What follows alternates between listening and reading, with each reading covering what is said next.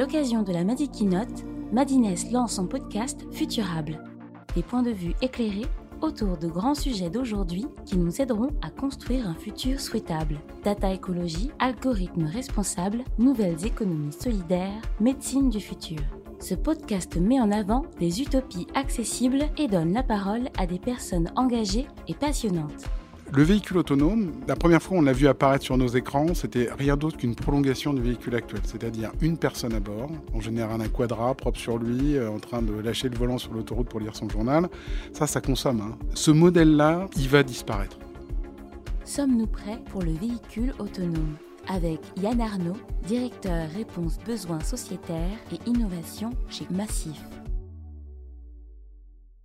La modification des règlements, des lois, etc., pour, accueillir le véhicule autonome, elle est, en partie engagée. Hein. Donc il y, a, récemment une, évolution assez, euh, assez marquée du Code de la route qui a eu lieu, hein, qui euh, finalement reconnaît l'existence de véhicules autonomes. Avant, euh, on était réputé, vous le savez très bien, quand vous avez appris à, à, conduire, on était réputé responsable à tout moment et garder le contrôle de son véhicule, ce qui est évidemment pas compatible avec un véhicule autonome.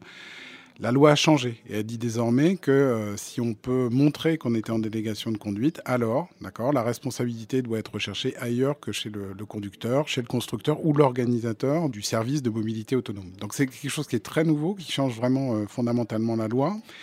Après, les questions de responsabilité, elles sont assez simples en France, d'accord Parce qu'on a quelque chose qui s'appelle la loi Badinter qui protège les victimes, d'accord Et c'est super important. Ça veut dire que euh, le rôle de l'assureur, finalement, il n'est est pas remis en cause. C'est toujours lui qui va être aux côtés de la victime pour l'indemniser, pour faire en sorte qu'elle retrouve une vie normale.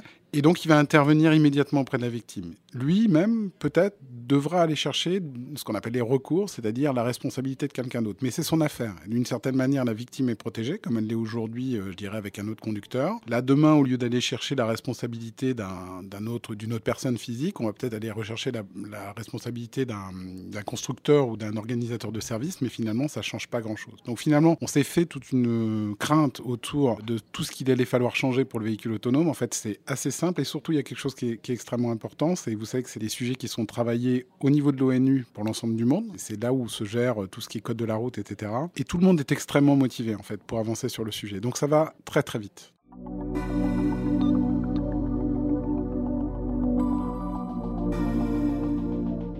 Est-ce que le véhicule autonome va avoir un impact en fait euh, positif ou négatif sur l'environnement? Est-ce que finalement la mobilité de demain euh, va être affectée par tout un tas de choses qui vont arriver? Je pense le point fondamental, c'est de réfléchir à l'usage et comment on arrive à faire cet usage. Le véhicule autonome, la première fois on l'a vu apparaître sur nos écrans, c'était rien d'autre qu'une prolongation du véhicule actuel, c'est-à-dire une personne à bord, en général un quadra propre sur lui, euh, en train de lâcher le volant sur l'autoroute pour lire son journal. Ça, ça consomme. Hein. C'est beaucoup de matières premières, beaucoup d'énergie euh, pour finalement une seule personne. Ce modèle-là, il va disparaître. Il faut qu'on soit très clair là-dessus. Il n'a aucun intérêt. C'est beaucoup de, encore une fois, de pression sur la planète pour pas grand-chose. Nous, aujourd'hui, le modèle qu'on promeut au niveau d'un massif, il est tout à fait autre et il fait partie de ces formes du véhicule autonome. C'est celui de la navette autonome partagée. Et, pas simplement, euh, je dirais, euh, partout, mais en milieu périurbain ou rural. C'est-à-dire justement là où les gens sont privés d'alternatives, ce qui n'est pas le cas en plein Paris ou en plein Lyon. Donc si demain on arrive à organiser en proximité ce service autour du véhicule autonome sous forme de navette partagée entre utilisateurs, probablement électriques, parce que c'est un usage qui est très adapté à ça, alors, ouais, le véhicule autonome, ça sera positif, y compris en termes d'environnement. Au début, quand la Massif est arrivée avec cette idée, tout le monde nous riait au nez. Hein. D'accord? C'est-à-dire euh, le modèle économique, les vaches, la couverture 5G, etc. Tout le monde y allait de son explication pour dire non, ça ne va pas marcher. Aujourd'hui, c'est le modèle qui s'impose. Et pourquoi? Parce qu'il est, simple. Le fameux véhicule dont on parlait avec le Quadra, s'il doit faire toute la France faire face à toutes les situations, c'est extrêmement complexe hein, entre le, la place de l'étoile et la Corrèze. Il faut, il faut que le véhicule il embarque toute l'intelligence. Et, ce qui est extrêmement intéressant, c'est que vous savez qu'avec la loi L'Homme qui désormais autorise les territoires à être organisateurs de mobilité, il y a aussi une difficulté qui vient de sauter. Si on avait attendu l'État finalement pour organiser ça, ça aurait mis du temps, ça aurait été très long. Par contre, un maire de commune, un responsable d'intercommunalité qui lui est confronté au problème, lui, s'il y a une solution avec le véhicule autonome, il va l'activer. Et donc, ce qui est très intéressant, c'est finalement de construire cet écosystème qui va rendre ça possible.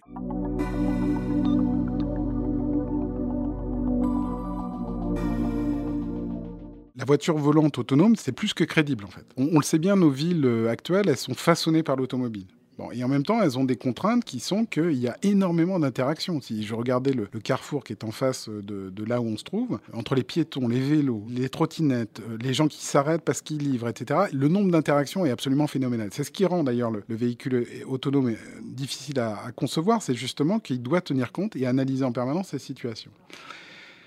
Si on s'élève dans l'air, il n'y a plus de contraintes physiques, par exemple, sur les voies.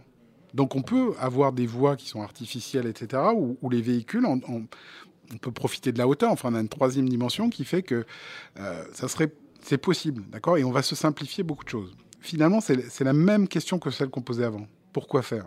Est-ce que c'est pour transporter une personne? Encore une fois, aucun intérêt.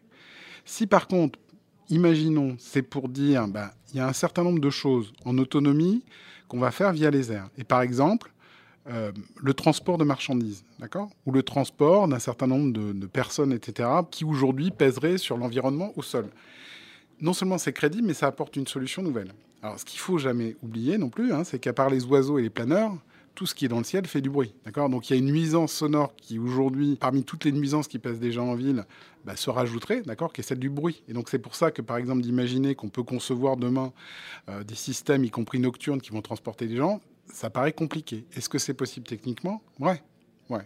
Donc ça arrivera. Là aussi, il faut avoir une approche raisonnée qui consiste à dire on va remettre une pression dans une zone qui aujourd'hui est une zone vierge. Euh, quel est l'objectif et à qui ça sert? Et ça doit servir au plus grand nombre. De toute façon, dans la, mobilité du futur, c'est la question qu'on doit se poser. C'est comment est-ce qu'à partir de peu de matières premières, de peu d'énergie, d'une utilisation euh, frugale de l'espace, d'accord, on peut rendre le service le plus grand au nombre le plus étendu de personnes.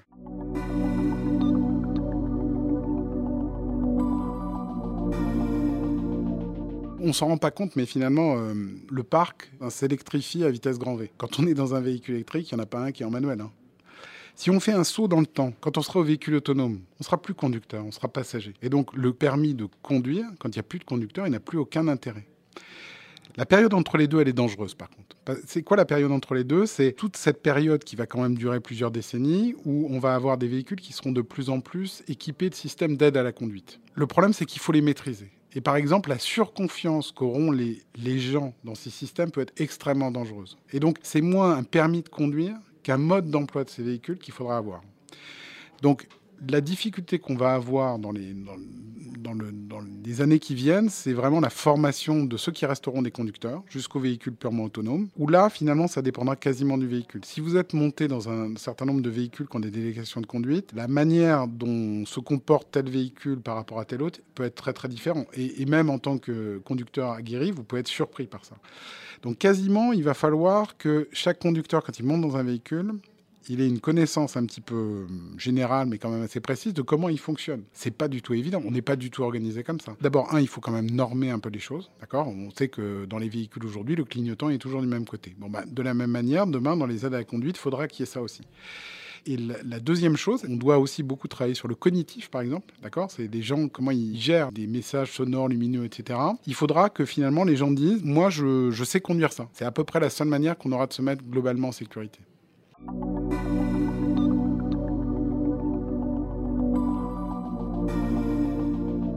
Est-ce que les habitudes de conduite vont changer euh, avec euh, finalement le, nouveau euh, paradigme du, travail et du télétravail? C'est extrêmement compliqué en fait de, de le savoir aujourd'hui. Globalement, on peut, on peut quand même subodorer que ce qui peut changer, c'est le fait que dans le monde ancien, avec ces normes très anciennes, il était quand même difficile d'organiser des choses comme le covoiturage ou, ou l'autopartage ou des choses comme ça on sent bien qu'il y a plein de choses qu'on qu volait en éclat dans cette période de deux ans. Et donc, ce qui peut arriver, c'est que finalement, les gens vont se dire, mais est-ce que je peux pas l'optimiser? Cette conscience de dire, donc pendant deux jours, il dort dans mon garage, et pendant les trois jours, effectivement, j'en ai toujours le même besoin qu'avant, probablement amener les gens à se dire, mais on peut pas faire mieux. Pour moi, ce qui révolutionne la mobilité, c'est moins l'objet roulant ou volant ou peu importe que le smartphone. C'est-à-dire le fait qu'à un moment, la proposition de service va être organisée, c'est autour de ça qu'il faut faire pour dire, comment est-ce que je garde le même confort que j'avais avant avec des moyens qui vont être un petit peu différents. Bon, bah, ça, je pense que ça va émerger très fort et finalement, les gens, au bout d'un moment, hein, la, conséquence de ça, c'est que certaines personnes vont dire j'ai plus besoin de voiture. Je me suis organisé avec tel voisin le mardi, tel voisin le, truc, etc.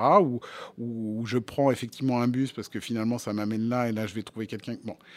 Voilà. Et, en même temps, comme les, entreprises, du coup, se détendent vis-à-vis des horaires, d'accord, et vis-à-vis du sacro-saint 9h, 5h, d'accord, euh, globalement, ça veut dire aussi qu'il y aura une meilleure acceptation, finalement, des gens qui vont dire non, non, mais moi, je pars à cette heure-là parce que d'une certaine manière, voilà, ma journée est terminée et là, il faut que je rentre.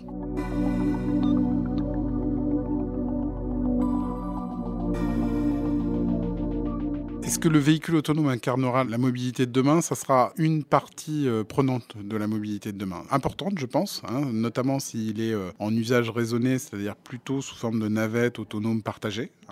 Il, peut avoir d'autres euh, d'autres utilisations à la demande, d'accord, combinant transport de, personnes et transport de, marchandises.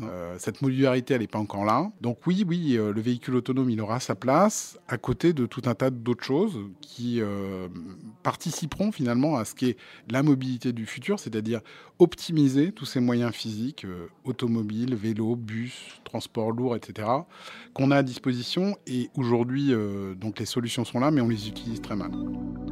Retrouvez dès à présent tous les épisodes de Futurable sur nos plateformes de diffusion. À bientôt.